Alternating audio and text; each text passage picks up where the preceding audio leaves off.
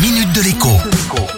Bonjour à tous. Si vous avez pris goût à l'achat et à la vente d'objets d'occasion avec eBay, Le Bon Coin et Vinted, vous serez peut-être séduit par le petit nouveau site marchand baptisé Tréma. En réalité, vous le connaissez peut-être déjà. C'est en effet une nouvelle mouture du site de vente en ligne de Emmaüs, baptisé jusqu'ici Label Emmaüs.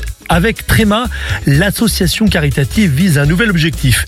Faire vendre par vous, par moi, bref par tout le monde, des objets ou des vêtements dont nous n'avons plus envie ou besoin, mais pour ne pas en toucher l'argent. Le fruit de la vente sera en réalité orienté vers un projet de solidarité que vous aurez choisi au moment de la mise en ligne. L'acheteur est d'ailleurs lui aussi avisé de la cause qu'il soutiendra en finalisant la transaction. Néanmoins, c'est bien celui qui se séparera d'un objet pour soutenir une cause qui sera considéré comme le donateur aux yeux de la loi et du fisc.